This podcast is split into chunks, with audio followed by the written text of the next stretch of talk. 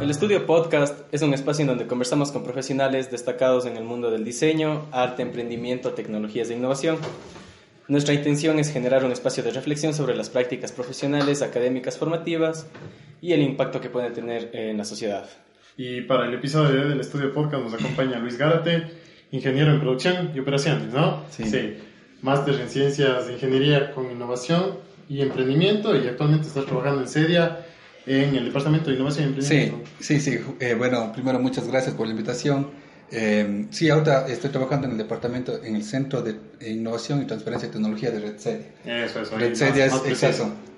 RedSedia es el consorcio de la Red Nacional de Investigación de las Universidades. Somos un consorcio de aproximadamente eh, 42 universidades. Ahorita probablemente aumentemos un par. Y básicamente lo que Ofertamos son servicios eh, de Internet de red avanzada, servicios tecnológicos, eh, eh, fomentamos investigación científica, pero actualmente nos encontramos un proyecto de, de crear un centro de transferencia de tecnología e innovación para todos nuestros miembros que están a nivel nacional. Este es el proyecto en el que nos encontramos trabajando actualmente. Ah, buenazo, buenazo. Y aparte de lo que estás ya trabajando actualmente, ¿qué más has hecho antes de inmiscuirte en esta, en esta área? Bueno, eh, ¿Qué eh, proyectos tienes? Eh, particularmente, bueno, hay un, un- un campo que, que me agrada mucho que es la docencia. Soy docente en la Universidad de la SOE desde hace un tiempo, desde un par de ciclos.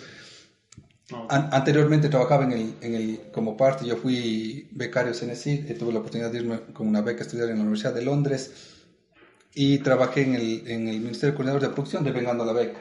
Básicamente en, en temas de política pública, luego en CNCID igual manejando temas de innovación y actualmente en RedSed he tenido la oportunidad de, eh, de trabajar o de concursar en, en varios eh, temas de investigación científica como galardones nacionales. No. Eh, tuve la oportunidad de ganar un galardón que, que es el que me permitirá, si es que me decido a, seguir mis estudios, pero es eh, sobre el, tema o los proyectos que he manejado, mi investigación que partió desde la universidad en Londres es eh, sobre la nanotecnología, nanomateriales, específicamente nanofibras, que es un poquito el campo de, de mi investigación en la que, que me he desarrollado. Eh, obviamente aparte de mi lado profesional, sino más ya un, po- un poco por interés propio y siguiendo a continuación de, de lo que fueron mis estudios en Londres. Buenazo. Y bueno, ya ahí nos presentaste un poco de- del tema que vamos a conversar hoy. Un poco alejado de nuestra área, pero nos interesa Pero bastante que es... Sí, vamos a hablar de nanotecnología. Boom, ahí en la pantalla. Entonces, cuéntanos, primero, antes de, de ir a la parte más específica sobre las nanofibras y cómo van a empezar a revolucionar al, al mundo, ¿qué es la nanotecnología? Ya verás, como el nombre dice, nanotecnología es todo el grupo de tecnologías que se encargan o que tratan de manipular o trabajar con la materia, me refiero a materia, cualquier tipo de, de sustancia, a la escala molecular o atómica. Es el concepto básico de nano- nanotecnología. Cool. Y las nanofibras es parte de esa tecnología, ¿sí? Pero el concepto básico es eso de, de- de- de- de la nanotecnología, que tiene muchísimos campos, desde sistemas, eh, materiales, todo tipo de campos, pero siempre teniendo en cuenta que se trabaja a un nivel ya atómico o molecular, que sería, que sería el concepto básico de la nanotecnología. Que es súper interesante porque es como un tema tan de moda, pero no se tiene idea, o sea, no se conoce mucho y un concepto que es simple o sencillo, pero que, que es importante que, que se tenga en cuenta. Y sobre las nanofibras, ¿qué nos puedes explicar? ¿Qué implicaciones tienen en, en la Ya, actualidad? básicamente, ¿qué son las nanofibras? Na- las nanofibras son, como el nombre dice, son fibras que vienen de polímeros, como la gran mayoría de, de lo que se conoce como supermateriales o materiales de, de- de- la nueva era, eh, que siempre digo, el principio básico físico es que el, que el, pe- que el ratio del, del peso versus el área es bastante bajo. ¿Qué significa? Es sencillo. Suena, suena más complicado. que vamos entrando en confianza, pero... que es que por ejemplo con fibras normales tú tienes un área X Ya. y tienes un peso dado, pero con nanofibras tienes esa misma área pero con un peso exponencialmente menor. ¿Por qué? Porque el diámetro de la fibra es en la escala nano, ¿sí? Para que te des cuenta, un, eh, un, un nanómetro es un milímetro dividido en un millón de partes. Hijo de...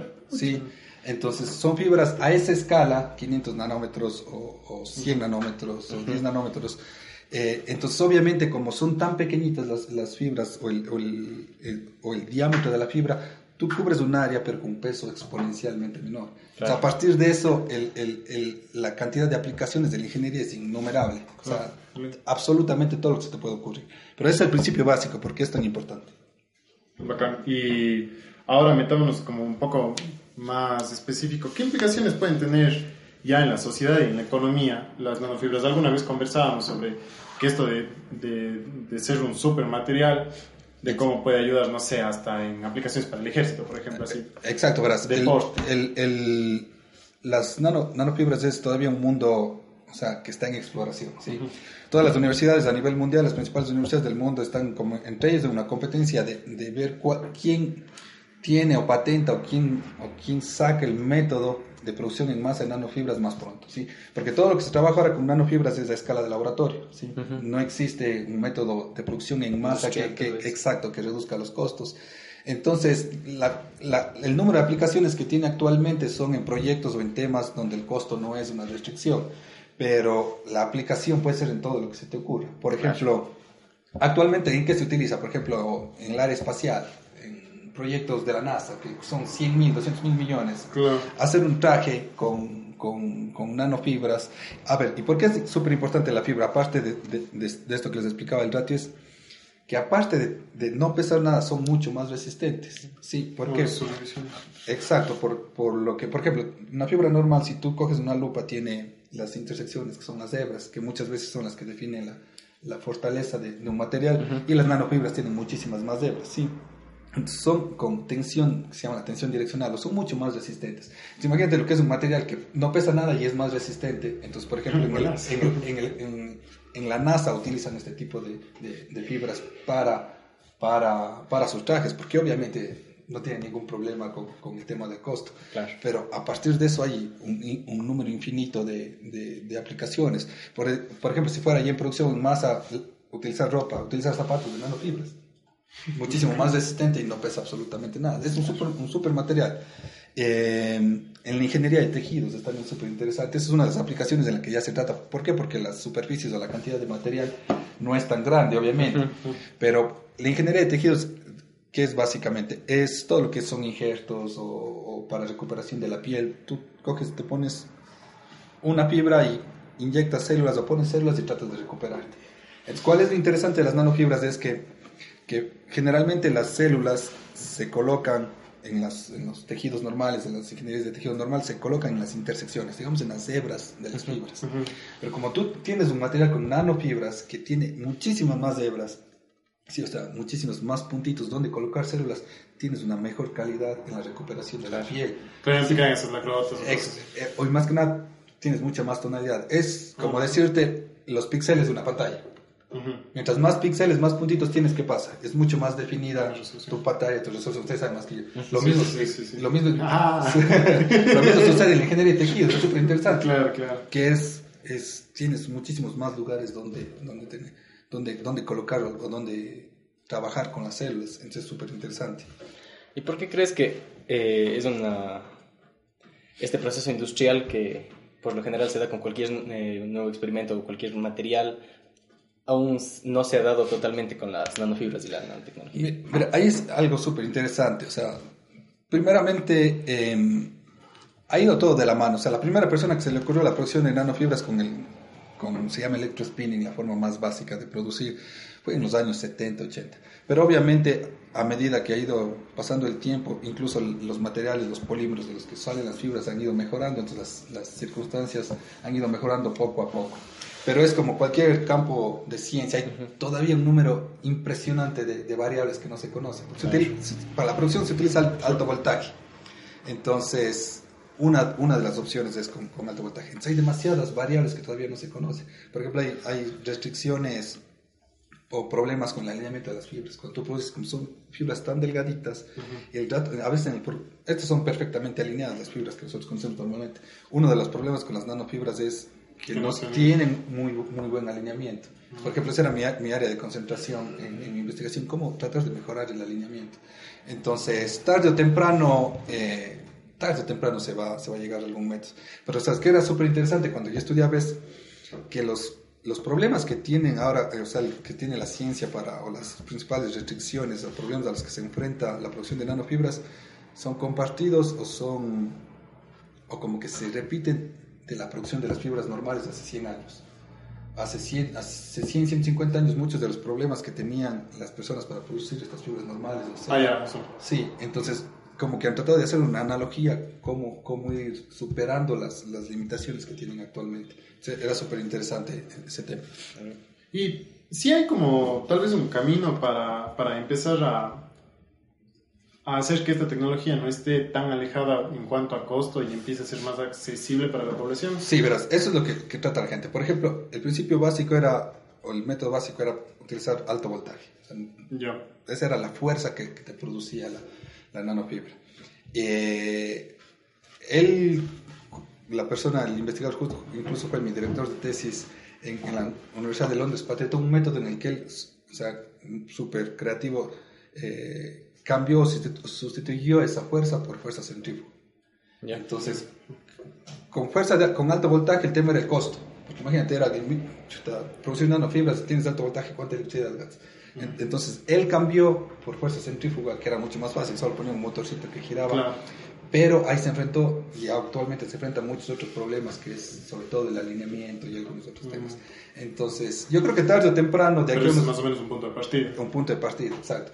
Ver tus restricciones, lo que hace la ingeniería, ver tus restricciones y tratar de cambiar o, cómo elevar esas restricciones con todos los instrumentos de ingeniería claro. Pero tarde o temprano creo que de aquí a unos 10 años ya vamos, menos también, 10 años con el mundo globalizado vamos a... Que todo está avanzando ah, rapidísimo, sí. sí, sí. Entonces, lo mismo pasaba con la fibra de carbono, por ejemplo. La fibra de carbono hace 20 años era extremadamente caro. Ahora sigue siendo caro la fibra de carbono, que viene en los vehículos. Es igual un material que viene de un polímero súper liviano. Super liviano y extremadamente resistente. Y cada vez eh, reduciendo, reduciendo su Ahora vehículos ya tienen fibra de carbono, entonces ya no es tan caro. puede ser lo mismo. ¿Y qué, qué, otras aplicaciones nos hablabas que se pueden aplicar en tejidos? ¿Y qué otras aplicaciones se están dando en la actualidad y a qué se está aspirando a llegar con la nanotecnología y las nanofibras? Las, o sea, como te decía, si no fuera por la restricción del costo, todo lo que tú te imagines, porque es una fibra, todo lo que se te ocurra. Por ejemplo, eh, en una de las aplicaciones que, que, sí se tiene, o que algunas, algunas digamos, instituciones o, o algunas eh, están utilizando es, por ejemplo, como filtros. ¿sí? Pero igual, en proyectos en los que que el costo no sea una restricción. ¿Por qué? Porque igual, al ser fibras tan pequeñas, puedes filtrar muchísimo más y con mucho menos peso. Y así una cantidad innumerable. Puedes hacer un montón de cosas. Sí.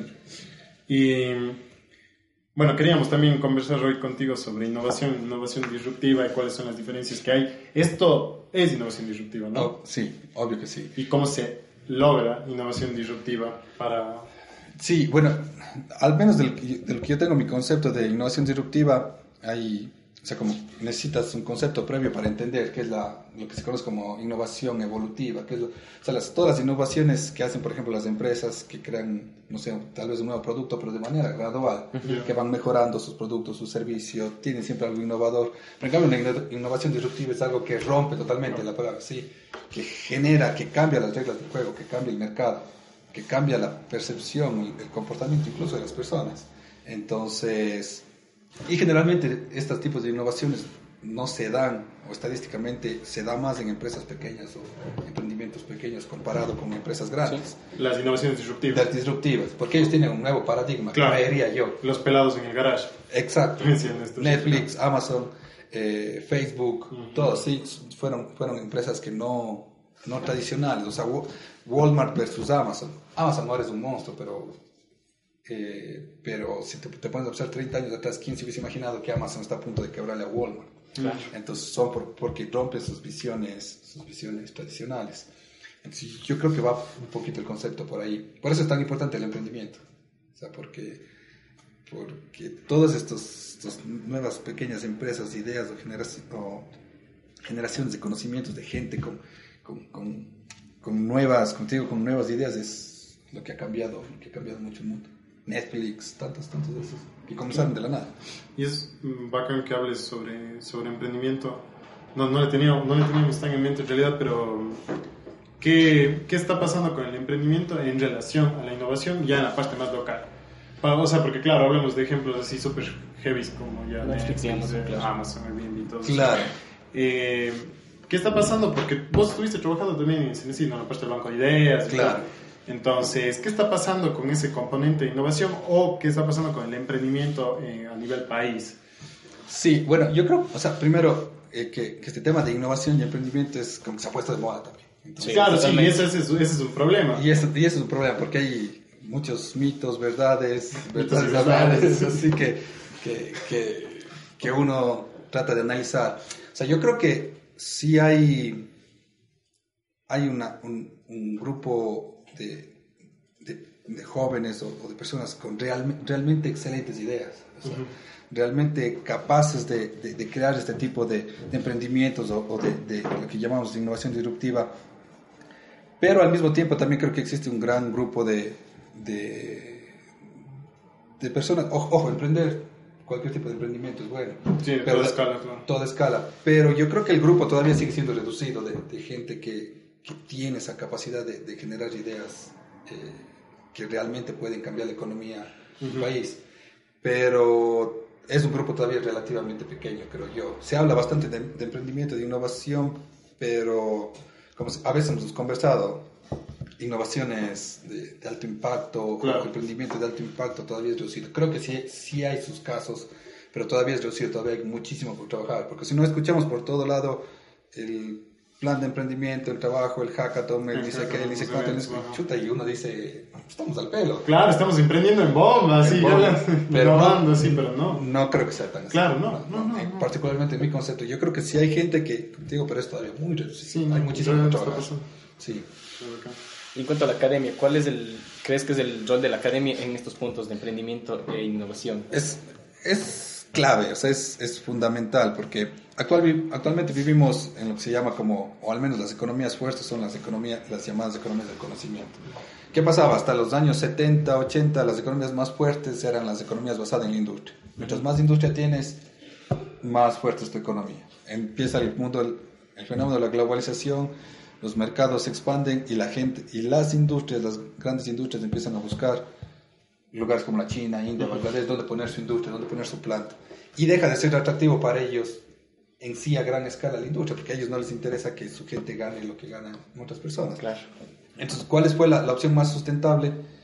El- la economía basada en los servicios y en el conocimiento. Los servicios, por ejemplo, Inglaterra es un caso de una economía basada en, el- en los servicios. Es un banco, es consultoría, es turismo Ah, sí, claro. y una economía basada en el conocimiento que vivimos actualmente, que, que es eh, lo más importante es la generación del, del conocimiento. O sea, las empresas más importantes del mundo se- tienen una base tecnológica, base de, en su conocimiento. Encima, gente, lo importante que es una universidad en sus procesos de generar conocimientos, pero también de asegurar los procedimientos de los procesos de transferir adecuadamente ese, ese- conocimiento. Uh, claro, claro. Sí, porque por eso es que también empezamos a escuchar los temas de transferencia tecnológica y todo eso, porque es la clave. O sea, yo tengo que generar conocimiento, pero te- como universidad, mi misión es transferir, y es un poquito en el, en el, en el proyecto que nos, nos encontramos.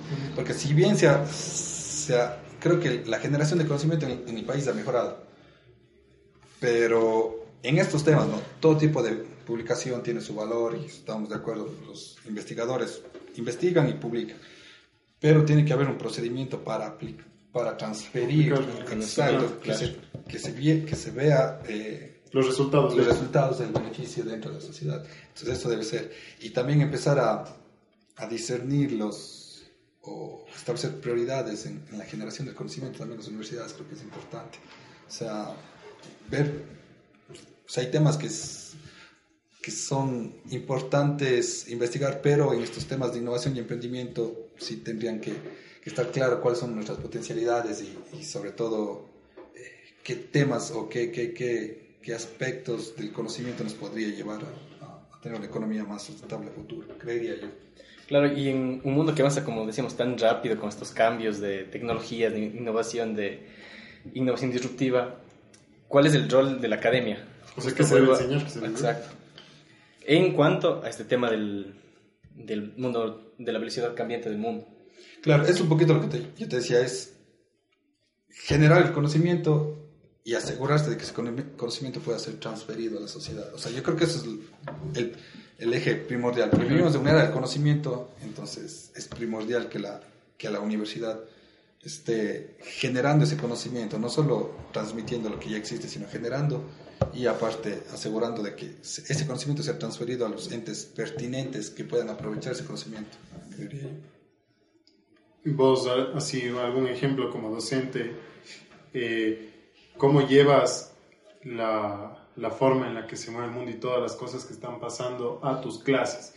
Porque, o sea, creo que sí, nosotros hemos vivido un, un proceso de, de, transición respecto a cómo se llevaba antes la educación, cómo se tiene que llevar ahora.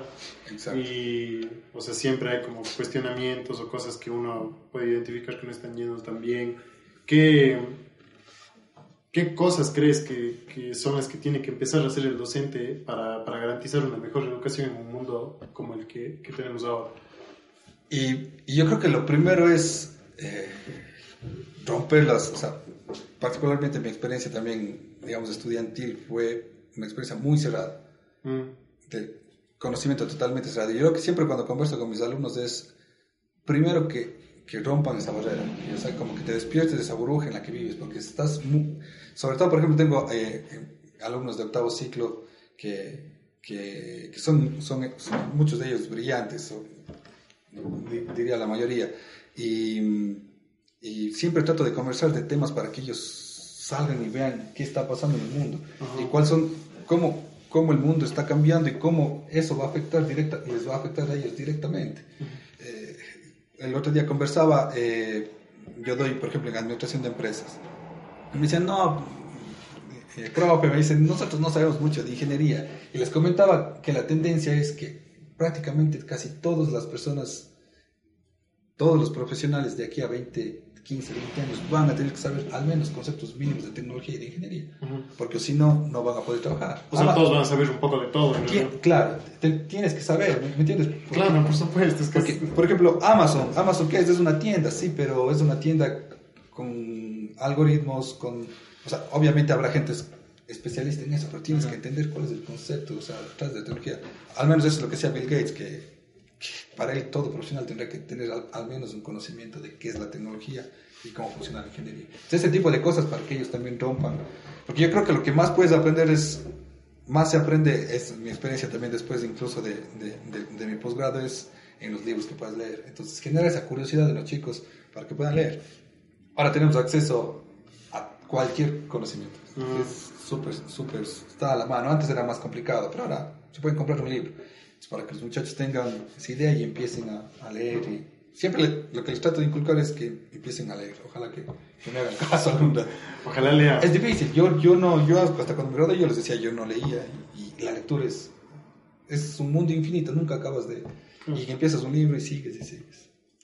Y hablando de este tema que sobre la, el, que el ser humano ya debe aprender algo de tecnología en un futuro, podríamos entrar en el tema de la automatización. Uh. ¿Crees que los profesionales están listos para un futuro donde la automatización va a reemplazar muchas tareas? Y... Eso, eso, sí es, eso sí es lo que hace. Y buen debate. Eso es loquísimo. O sea, Vamos a ver cuál es tu perspectiva. Mira, yo creo que...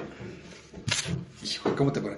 Porque verás, la gente que defiende dice, a ver, la automatización sí quita trabajos, pero también genera nuevos. O sea, mm, por ejemplo, pongamos un ejemplo, Amazon sus bodegas ahora manejan automáticamente robots. Entonces, y eso desplazó el trabajo de quienes, de las personas que colocaban. ¿Y cuáles son las nuevas personas que vinieron a trabajar? Son las personas electrónicas, mantenimiento y todo eso. Entonces, en mi modo de ver, quizá el número de plazas, aún así igual creo que se va a reducir, pero sobre todo el impacto que va a tener es en qué oficios o en qué trabajos se van a ver desplazados, porque se van a ver desplazados. Entonces, hay la misión de, por ejemplo, yo creo que países como Estados Unidos e Inglaterra ya, ya, vieron esa misión y, y, sus mallas, tú puedes ver muchísimas de las, de las carreras que tienen y ya, no, ya, ellos ya saben, dicen, no vamos a necesitar. por ejemplo, ingenieros industriales, en Inglaterra no te dan ingeniería industrial, ya no hay, ya no necesitan ellos. Mm. ¿Por qué? Porque todo lo que producen, producen en la China y si las pocas cosas que tienen o son más automatizadas, que, que, que, que ya necesitan otro tipo de profesional. Entonces sí se desplazó. Entonces la gente que, o sea, yo creo que va a haber un grupo de gente que sí se va a ver desplazada. Probablemente, pero va a haber, probablemente, como te digo, el número de personas vengan otro tipo de, de profesionales a trabajar con ellos, pero va a haber un grupo de gente que sí va a ser desplazada. Es- ese es mi concepto. O sea, al menos la, la cuestión sería que, que vaya de la mano todo lo que está pasando con para qué te están preparando, ¿no? Exacto. Pues ese sería como que el, el mejor de los escenarios, porque sí, o sea, puede que eh, vaya a existir gente que va a ser desplazada, pero es la gente que probablemente está a punto de jubilarse. ya. Que no, ya no habría problema. O sea, sería una, bueno, sí sería pero habría una transición más fácil, me Claro, refiero. siempre y cuando siempre y cuando las universidades ya empiecen a tomar la responsabilidad de Claro, cuáles son los profesionales que Exacto, y la universidad debe tomar la responsabilidad de para qué te está preparando, cómo te, te está preparando, que de ley en todas las, en todas las, las profesiones sí creo que pasa mucho eso de que el rato que sales te das cuenta que te faltó tal destreza o tal conocimiento y aún Exacto. peor con, con lo rápido que se mueve el mundo, o sea, ya no va a ser tanto como no aprendí esto, sino no consigo trabajo porque lo que estoy no me sirve. no te sirve. Sí, yo creo que, o sea, va a haber una generación que sí va a ser desplazada. Va a ser denso. Sí, súper. Y, y va a ser, y, y va a ser, en cambio, falta de profesión. Ya hay falta, por ejemplo, de programadores, falta de... Ah, sí, de programadores faltan full. Falta, y Estados Unidos es... Matemáticos también sé que- Es como que gente dice, no sean malos, mándenme de todo el mundo, porque no tienen. Pero ellos están desplazando a gente que tenía eh, empleos más tradicionales anteriormente. Esa es mi visión, no sé. Cacho. Pero es súper, súper, súper debatible. Hay gente que dice que no, que sí, y eh, todos esos temas, Mm. todas esas lecturas apocalípticas y todo, pero... Lectores bueno. apocalípticos, ¿qué pasando? y, y bueno, ustedes en Sedia o, o por todo lo que te escucho, y, bueno, quieren implementar algunos proyectos, quieren tratar de, de generar cierta cultura de innovación eh, en el país o en la ciudad.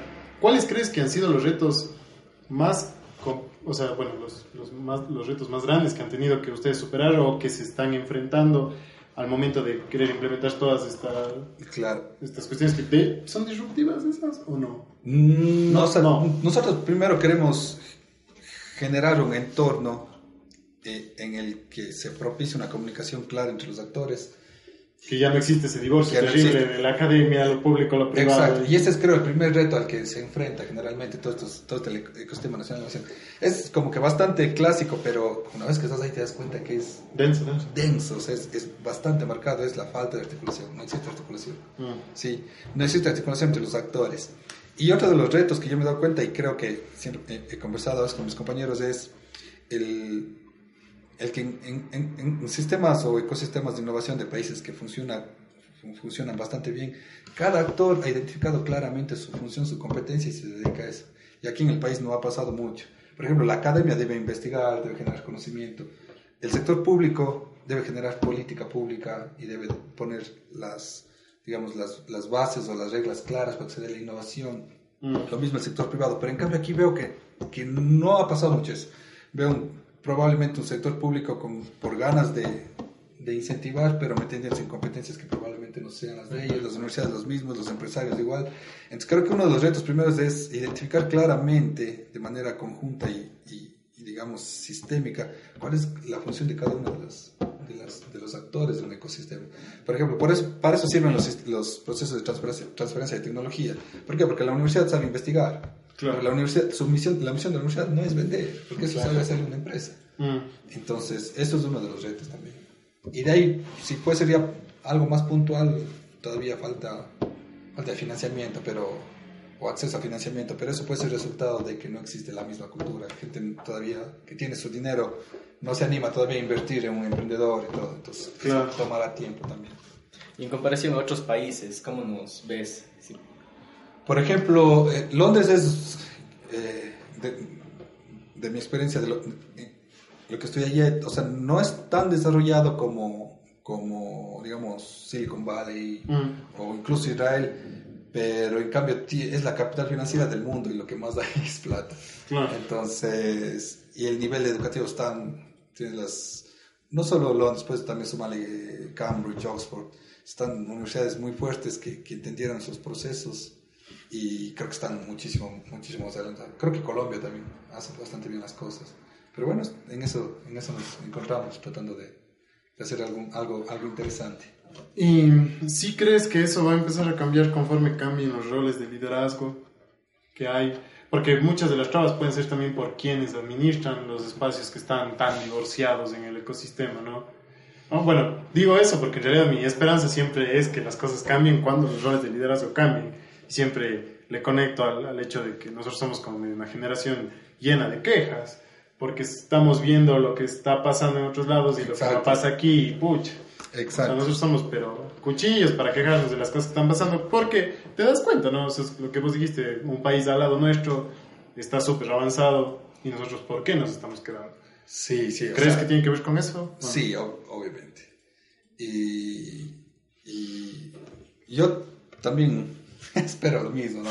Pero lamentablemente a veces, eh, sin entrar en temas políticos ni nada, pero creo que, por ejemplo, Medellín, el, el caso de éxito de Ruta N y todo esto, Oh. se dio el momento en el que una persona conocía de este tema y dejó cualquier interés personal, político, lo que sea, a un lado y empezó a trabajar de manera articulada. Esperemos que sí, pero yo, el liderazgo, el liderazgo es la clave de, de- de- de cualquier proyecto, de, sobre todo de un ecosistema que debe ser tan articulado. Claro. Es bastante, bastante complejo. Son procesos complejos. Sí, es, es bastante complejo. Uh, Es bien complicado. no, no se llevan bien los procesos, todo se cae de la No, no, no, es, es, bastante. Así nomás, lo más viejitos me encanta. Sí, sí, No. es bastante complicado. Sí, sí. Pero bueno, esperemos que. Ahorita tenemos un proyecto súper interesante. Estamos. Iniciamos desde, prácticamente desde cero en enero y es una cantidad de trabajo mm, considerable. Sí, tengo con algunos compañeros, pero bueno, con ganas de, de trabajar. Chévere. Sí. Tal vez crees que faltan como espacios para socializar este tipo de proyectos, no, no en relación a hackathons o Mm. sino en realidad para hacer críticas a estos proyectos y para que la gente conozca y se meta de lleno a estos proyectos. ¿Crees que faltan espacios? ¿Qué, qué, qué proyectos? En relación a, a estos conceptos eh, que nos hablas de innovación, de, Todo el ecosistema de todo, claro, que la gente aprenda. Sí, sí, conozca. sí, bastante, bastante. En sí falta cualquier espacio que fomente una, una, una cultura, o esta cultura de innovación. Y una de las misiones de nosotros es tratar de, al menos de lo que podamos, generar estos espacios. Eh, por ejemplo, espacios como estos también es interesante.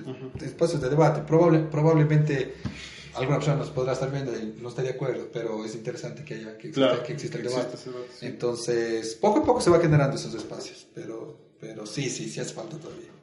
Al menos espacios con debate, digamos, de calidad, donde Ujú. se puedan discutir ideas, ideas interesantes. Y algo, algo más que agregar antes de, de cerrar. Nada, Una, refle- una reflexión final respecto a todo lo que hemos conversado. una reflexión final. O bueno, man, es medio cliché la reflexión final, pero o sea, ¿qué, qué crees? ¿Cómo crees que podríamos cerrar respecto a todos estos temas? Porque sí hemos hablado mucho de cosas que van a pasar y que bueno, de alguna forma están pasando. Y, y yo creo que lo más importante es eh, prepararnos. Prepararnos, prepararnos. Más así de miedo, preparémonos. No, no, me refiero a prepararnos. que, que creo que tenemos el conocimiento, es la ventaja de, de este mundo del conocimiento, que es accesible ahora. Por ejemplo, anteriormente con la industria, si no sabías cómo fabricar algo, si no tenías la maquinaria, no podías alcanzarle a los países. Pero ahora con el conocimiento te da la oportunidad de sí hacerlo. No hay razón por la cual aquí una persona no desarrolle una plataforma, no desarrolle una aplicación, no desarrolle algo interesante. O sea, se, se eliminan poco estas barreras, pero depende de nosotros prepararnos y, y- y- y estar listos para afrontarse, porque cada vez el mundo se va a globalizar más y la competencia va a ser mucho más. Claro. Entonces, La preparación tiene que ser mucho más. No necesa- no necesariamente formal, sino también preparación por, por la cuenta de cada uno. Entonces, eso es súper importante, creo yo. Que ahora con el internet es... Todo, todo. Y si te interesa un libro, te compras un libro, pides a alguien que te traiga. Cachas, ya ahí podemos empezar otro debate completamente entonces cuál es el rol de la academia, pues Exactamente. Sí, es súper interesante también. me salió un pues terrible, ¿qué me pasa? Pero, no, pero sí, sí, o sea, te cago. Es que ya ahora pues como vos aprendes tanto por tu cuenta, Sí. que qué me tiene que enseñar el, el- el docente en la universidad, es debatible. Es full debatible. Entonces, bueno, vamos a empezar la segunda parte del podcast. no, pero bueno, muchas gracias Luis. Creo que ha sido bastante eh, interesante las cosas que nos has contado. Está, está bueno igual para, para nosotros empezar a, a salirnos un poco de, de los temas que por lo general siempre estamos tratando para combatir justamente las cosas que estuvimos conversando hoy. Perfecto. Eh, y nada, de seguro te tendremos en otra oportunidad. Muchas gracias, encantados. Sí, sí, sí. ¿Qué pasa? Y que pase mi... Vamos a tener nuestras redes sociales, van a aparecer aquí los links y gracias por vernos, gracias una vez más Luis y gracias. Yo siempre te doy la marca.